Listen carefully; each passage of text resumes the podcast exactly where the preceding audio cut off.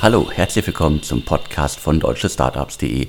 Mein Name ist Alexander Hüsing, ich bin Gründer und Chefredakteur von deutschestartups.de. Der heutige Podcast wird präsentiert von Dell Technologies. Ich freue mich sehr, dass Dell Technologies hier wieder Sponsor ist. Was viele vielleicht nicht wissen, Dell Technologies bietet kleinen Unternehmen und damit auch Startups über fachkundige Berater direkt Hilfe, telefonisch oder per Chat, um die richtige und passende IT-Lösung zu finden. Ein wichtiges Thema, gerade für Startups. Die Bandbreite reicht dabei von Notebooks, PCs und Zubehör über leistungsstarke Workstations bis hin zu Server, Storage und Cloud-Lösungen.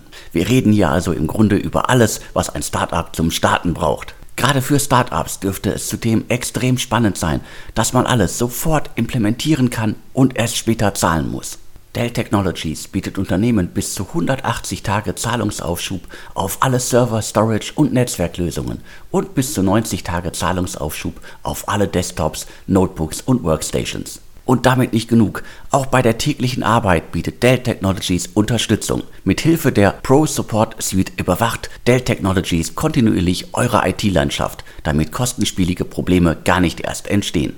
Alle Infos findet ihr unter dell.de slash kmu-beratung. Den Link findet ihr wie immer in den Show Notes zum Podcast. Heute habe ich wieder unseren News-Podcast für euch. Im News-Podcast geht es um die wichtigsten Startup-Nachrichten der vergangenen Tage. Los geht's mit Mr. Specs. Das Berliner Grown-Up, ein Online-Brillenhändler, ist am Freitag an die Börse gegangen und der Börsengang hat funktioniert, zumindest moderat gesehen. Der Ausgabepreis lag bei 25 Euro, der erste Kurs leicht drüber und auch danach hielt sich das Papier relativ gut über dem Ausgabepreis.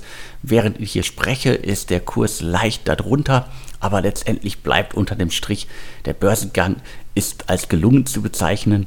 Mr. Specs hat es geschafft, den richtigen Preis zu finden. Und jetzt bin ich sehr gespannt, wie sie sich dauerhaft an der Börse schlagen und vor allen Dingen, was sie mit den rund 375 Millionen machen, die der Börsengang gebracht hat, wobei davon nur 200 in Anführungsstrichen 245 Millionen Euro direkt in das Unternehmen fließen, aber immer noch eine Menge Holz für Mr. Specs, die ja jahrelang mit weit weniger Geld auskommen mussten. Das heißt, die Kasse ist gefüllt. Mr. Specs kann jetzt beweisen, dass sie mit viel Geld noch viel schneller wachsen können. Ich bin gespannt und werde das genau beobachten. Unterm Strich bleibt für mich zusätzlich das Klima für Börsengänge ist scheinbar immer noch gut. Zuletzt gab es ja diverse Stimmen im Markt, die gesagt haben, die deutsche E-Commerce-Szene hat den Sprung an die Börse verpasst. Das Klima ist schon zu schlecht, um es jetzt zu machen. Man muss scheinbar nur das richtige Konzept anbieten, den richtigen Preis finden und nicht zu hoch pokern, eher niedriger pokern und dementsprechend, wenn man das alles richtig macht, dann scheint die Zeit noch reif für Börsengänge zu sein.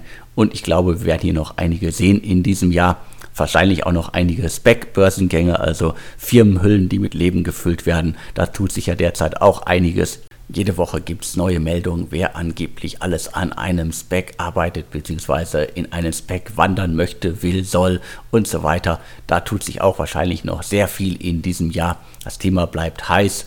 Ich freue mich auf viele spannende Meldungen in Bezug auf Startups, die an die Börse gehen. In der vergangenen News-Podcast-Ausgabe hatte ich ja ausführlich über die aktuellen Entwicklungen im ganz, ganz großen Segment der Unicorns berichtet, also der Einhörner, die eine Firmenbewertung von einer Milliarde Dollar und mehr haben. Inzwischen gibt es ein neues Unicorn, diesmal in Österreich. GoStudent konnte weitere 205 Millionen Euro einsammeln und wird jetzt mit 1,4 Milliarden Euro bewertet. Wirklich beeindruckt ist das rasante Wachstum, das GoStudent in den vergangenen, sagen wir, 12 bis 15 Monaten hingelegt hat. Das Startup hat in der Zeit massiv Geld eingesammelt. Das Startup ist in der Zeit massiv in andere Länder expandiert. Zum Konzept, was muss man wissen? Das E-Learning-Startup bietet kostenpflichtige Einzelkurse an. Das heißt, Schülerinnen können direkt mit Lehrerinnen sich austauschen, lernen und so weiter. Und das machen sie scheinbar so gut, dass Investoren Schlange stehen unter anderem Softbank und Co. investiert haben. Und das Startup hat noch sehr viel mehr vor. Wer das alles ganz genau wissen möchte, schaut mal in den Stream, wo ihr diesen Podcast hier gefunden habt. Es gibt ein Interview mit Felix Oswald, das ist einer der Gründer von Go Student. Da erzählt er ausgiebig über die Geschichte, über das rasante Wachstum und alles, was er noch vorhat mit Go Student. Noch auf dem Sprung zum Unicorn ist dagegen die Solaris Bank. Mehrere internationale Geldgeber investieren wohl bald mehr als 100 Millionen Euro in das Berliner Fintech, das ja schon seit etlichen Jahren richtig, richtig heiß ist. Finance Forward hatte das vor einigen Tagen berichtet. Die offizielle PM dazu gibt es noch nicht. Aber das wird schon so kommen. Die Solaris Bank wäre dann das nächste Unicorn. Die Solaris Bank ist auf jeden Fall, wie gerade gesagt, extrem heiß. Die Solaris Bank steckt ja unter der Haube bei extrem vielen Fintech-Startups aus Deutschland. Dementsprechend kann ich mir das gut vorstellen, dass die Solaris Bank dann auch das nächste Einhorn ist, das nächste Unicorn ist. Ich warte da nur noch auf die offizielle Bestätigung. Nach diesen ganz großen Unicorn-Meldungen geht es jetzt weiter mit kleineren Meldungen. Kleine heißt hier 80 Millionen, 40 Millionen und 25 Millionen. Der Urban Sports Club, ein Berliner Startup, das man als Fitness Flatrate bezeichnen kann, sammelte gerade 80 Millionen Euro ein. Die hatten vorher schon rund 81 Millionen Euro eingesammelt, waren von der Corona-Krise ja zuletzt extrem betroffen. Fitnessstudios hatten in den vergangenen Monaten geschlossen. Der Urban Sports Club konnte somit keine neuen Studios akquirieren und auf der Gegenseite konnten die Kunden des Urban Sports Club natürlich ihrem Hobby Sport treiben nicht frönen. Dementsprechend, es waren harte Zeiten für den Urban Sports Club. Jetzt geht es aber wieder massiv weiter. Das Unternehmen will weiter extrem wachsen, vor allen Dingen in den bestehenden Märkten. Dazu habe ich demnächst dann auch noch einen Interview-Podcast mit Moritz Kreppel, einem der Gründer des Startups. Da erzählt er dann lang und breit und ausführlich, wie die letzten, wie die vergangenen Monate so waren, was das Startup noch alles vorhat und wie sie die Krise genutzt haben, um das Thema Online-Kurse nach vorne zu bringen. Weiter geht es mit Wellstar Healthcare. Das Startup konnte gerade 40 Millionen US-Dollar einsammeln. Zu Wellstar gehören Marken wie Easy, EasyTest, MySpring und Spring. Unter dem Namen Spring war das Unternehmen auch zum Start 2018 aktiv.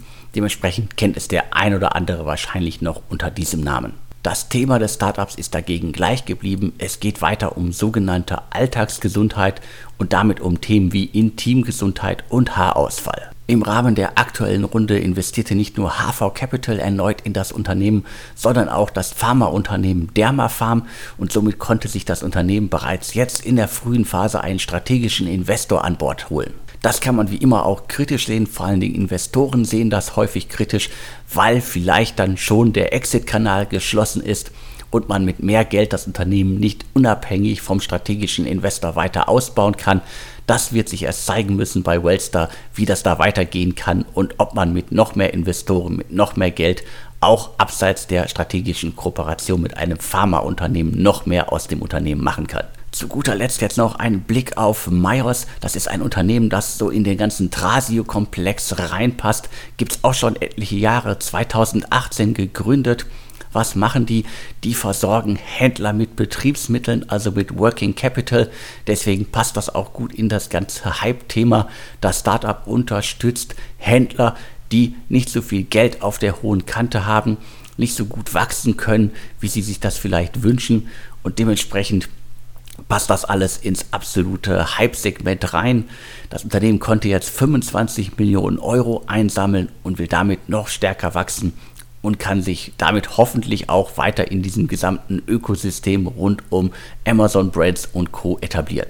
Zu guter Letzt jetzt noch ein Blick auf einen Exit, den glaube ich nicht so viele mitbekommen haben. Dabei ist er durchaus spannend.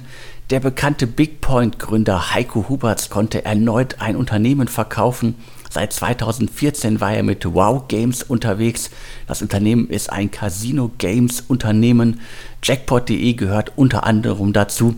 Wow Games äh, werkelte wirklich in den vergangenen Jahren extrem unter dem Radar. Es gab kaum offizielle Infos äh, zu allem, was sie da machen.